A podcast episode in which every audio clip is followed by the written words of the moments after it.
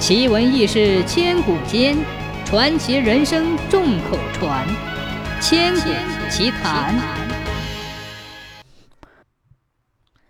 纪晓岚小时候求学的私塾挨着一座道观，那观内有一位老道士，表面上道貌岸然，其实道德败坏，极为好色，常常偷看漂亮的女人，有时候按耐不住，公然盯梢或调戏。在道观旁有个大水坑，常年积水，是女人们洗衣服的好地方。由于有了这个恶道士，他们从不敢单身到这里来用水。有一年大旱，井水枯竭，只有这个大水坑还积有半坑水。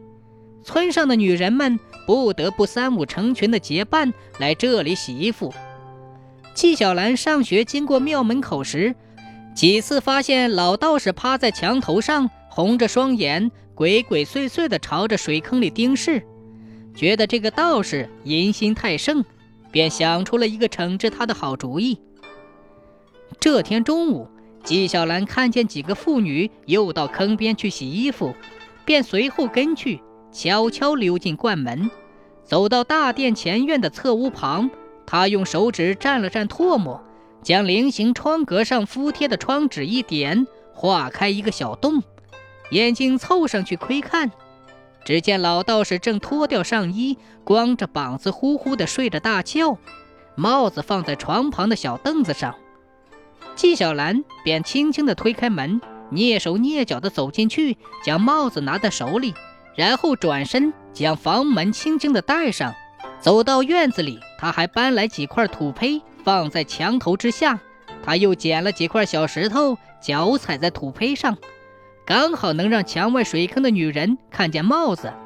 纪晓岚将手里的小石子接二连三地向墙外的水坑地方扔去，女人们被猝不及防的石子儿溅了一身的水，大声地喊：“哎呀呀，哪个倒霉鬼来捣蛋？嘿嘿，那不是那个死鬼老道士吗？死不要脸的东西，老色鬼！”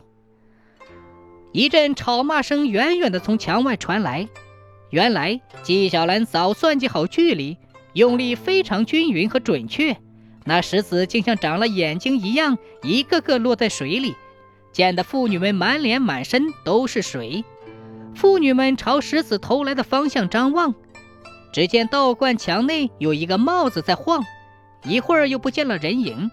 女人们匆匆忙忙洗好衣服。便端起衣盆，边骂边走了。纪晓岚闻声判断计谋成功，便急忙跳下砖坯，又悄悄地推开侧屋门，将帽子放回原处，又从原路走到灌门边。